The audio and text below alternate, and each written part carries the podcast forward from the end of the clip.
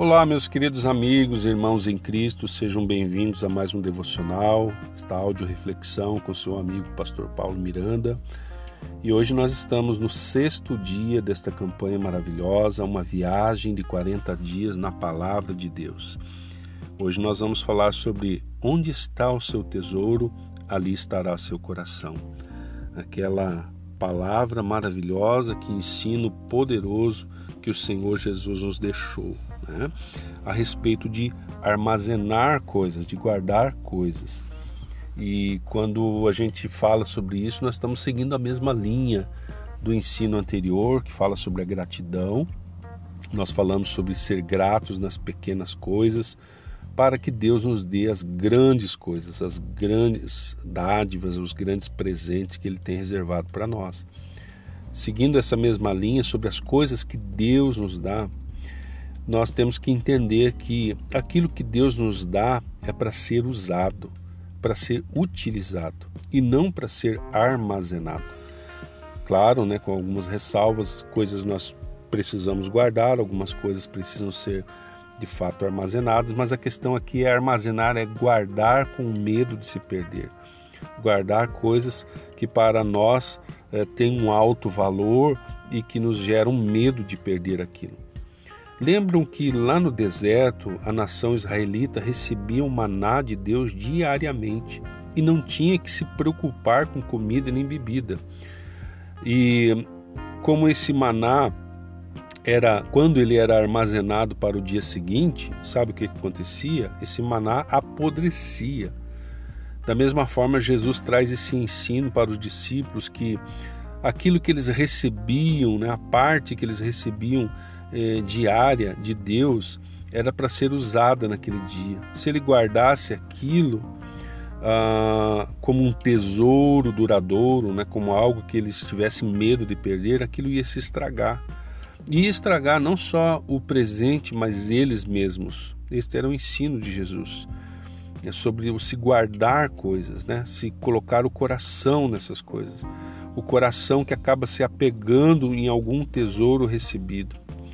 E a questão aqui, queridos, é que as posses que nós recebemos, os bens que nós recebemos, né, eu quero fazer um parênteses aqui, né? Os bens, posses, coisas de valor. Quando eu falo coisas de valor, não, não estou apenas falando de valor financeiro, mas de valor emocional, de valor histórico, ou seja lá que tipo de valor que for. Quando isso vem com valor agregado, o nosso coração acaba se apegando a esse tesouro recebido isso que vem na nossa mão, né, que chega até nós, acaba fazendo com que o nosso coração se prenda, se, se apegue nesse tesouro.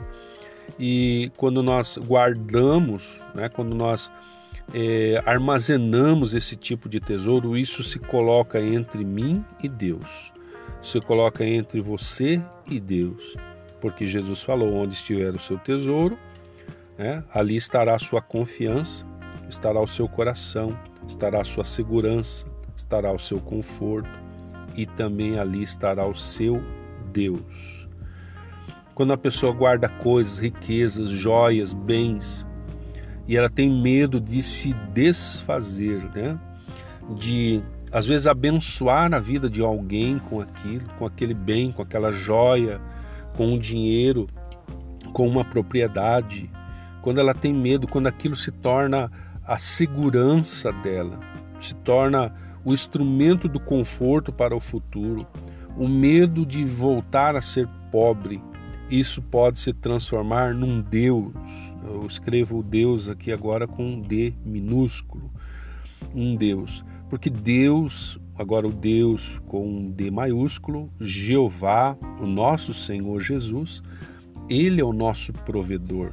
É Ele que dá o alimento diário, é Ele que nos veste, Ele que nos protege, Ele que nos guarda.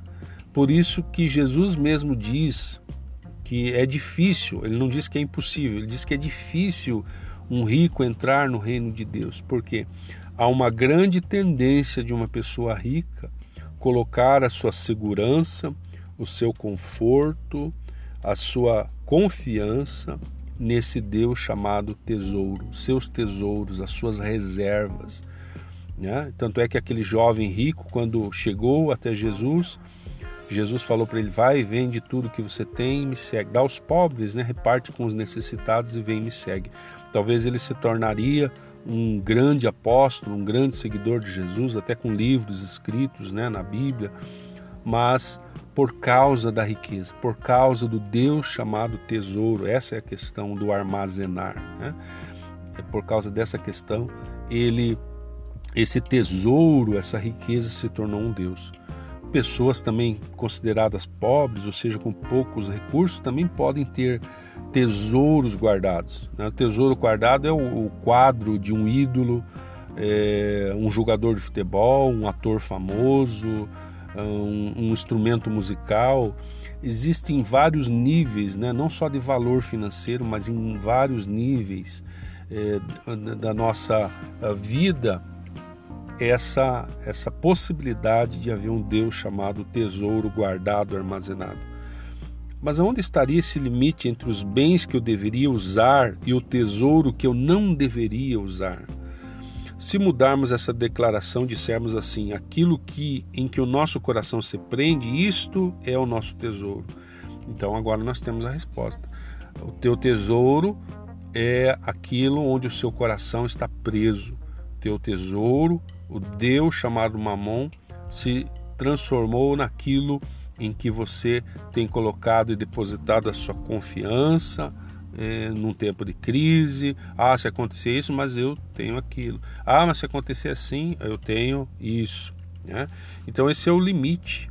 Essa é a, a forma de você identificar onde pode estar o Deus chamado tesouro é, sentado no trono do seu coração, né? em que, que objeto, em que coisas, em que presentes, em que joias, em que dinheiro, em que apólices, sei lá, né? Tanta coisa pode ser. Então, pode ser um tesouro até modesto, mas a questão não é o tamanho, tudo depende do seu coração, do nosso coração. Se eu continuar perguntando a mim mesmo como posso reconhecer no que meu coração está pegado, Novamente é uma resposta aqui clara e simples. O que que impede você de amar a Deus acima de todas as coisas? Tudo aquilo que fica entre você e sua obediência a Jesus, isso é o tesouro no qual o seu coração está apegado. É, isso aqui é bom para a gente refletir e pensar bem se não há deuses em nossas vidas, né? outros deuses que são esses tesouros. Mateus 6, versículo 31 e 32, eu vou ler na versão transformadora, está escrito assim: Portanto, não se preocupem dizendo: o que vamos comer, o que vamos beber, o que vamos vestir. Essas coisas ocupam o pensamento dos pagãos, mas meu Pai Celestial já sabe de tudo que você precisa. Quando nós guardamos esses tesouros, nós estamos mostrando para Deus que nós não confiamos nele o suficiente. E nós ficamos perguntando como fazem os pagãos. Quem são os pagãos? Quem são os gentios, como diz algumas traduções? Pagão é todo aquele que não crê em Deus, que não serve a Deus, que não segue a Jesus Cristo. A Bíblia chama essas pessoas de pagãos. Então, todo aquele que não crê, todo aquele que não segue é pagão, é gentio. E essas pessoas, sim, colocam a sua segurança nos seus deuses, nos seus tesouros, nos seus bens, nas suas aquisições. A Bíblia diz que nós não devemos nos preocupar. O que, que nós vamos comer, o que, que nós vamos beber, o que nós vamos vestir. O nosso Pai já sabe tudo que nós precisamos. Né? Então, esse texto está dizendo que nós devemos sempre olhar para Deus e não para as coisas que nós temos. Nessa cultura materialista e consumista que nós vivemos, como nós podemos saber quando é suficiente? É, parece que nada é suficiente para a gente nessa cultura, não é verdade? Às vezes o carro não está bom, a casa não está boa, a roupa não está boa, a comida não está boa, nada está bom, porque a, essa sociedade vive nos empurrando para ter coisas, vive vendendo para nós produtos na televisão, no celular, na, em todo que é lugar, nós somos motivados, empurrados para consumir. E aí nós precisamos sempre ter, ter, ter. E a Bíblia ensina exatamente ao contrário, não é verdade? Mas bem-aventurado é dar do que receber. Mais feliz é quem dá do que, do que aquele que recebe. E a sociedade nos ensina: feliz é aquele que tem e não aquele que dá. Se tesouro aqui significa idolatria, como nós acabamos aprovando ou promovendo a idolatria nas nossas vidas? Eu, eu a, a minha vida, eu preciso olhar agora, observar se eu tenho promovido, se eu tenho aprovado idolatria na minha vida. Em que momento, em que circunstância, de que formas e maneiras eu tenho permitido a idolatria entrar na minha vida.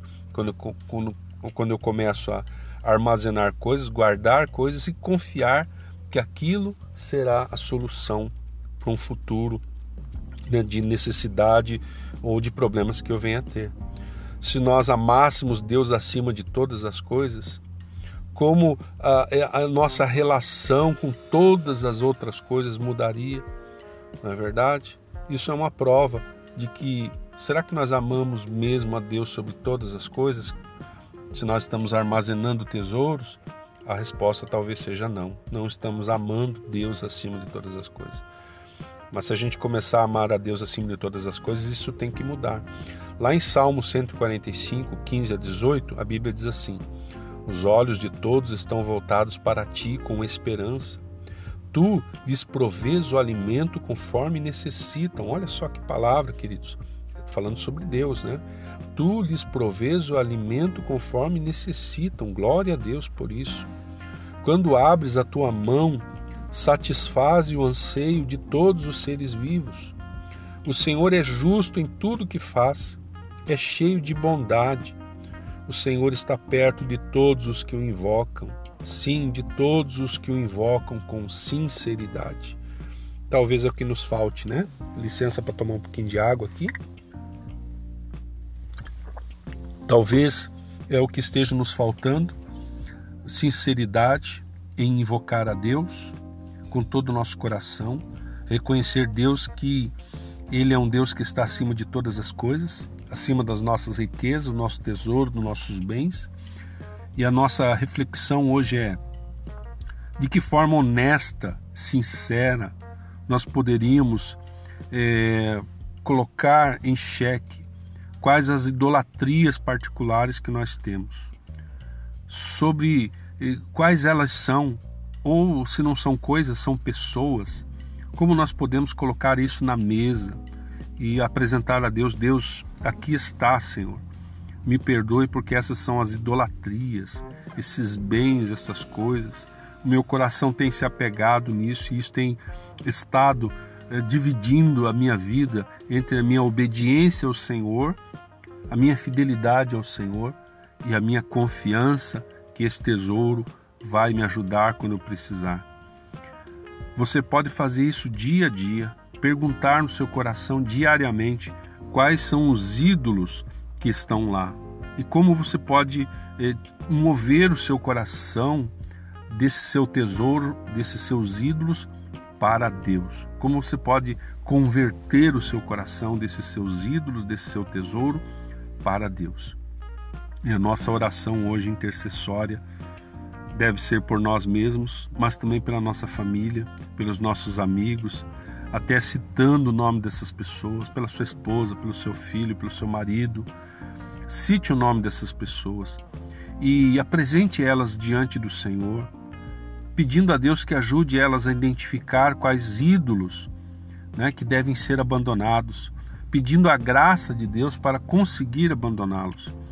E em seguida, que essas pessoas, inclusive você mesmo, consiga prosseguir amando a Deus acima de todas as coisas. Agora, a nossa oração de hoje, eu quero convidar você a orar comigo, pedir graça a Deus para que possamos nos livrar, nos libertar desses tesouros, desses deuses com D minúsculo, desses ídolos que estão separando a nossa comunhão com Deus, estão nos separando, nos afastando da nossa comunhão com Deus. Nós precisamos nos libertar. Vamos orar então? Ore comigo agora, por favor. Senhor, que o nosso verdadeiro tesouro esteja em te conhecer e em te seguir que nada fique no caminho do seu amor por mim e do meu amor por ti.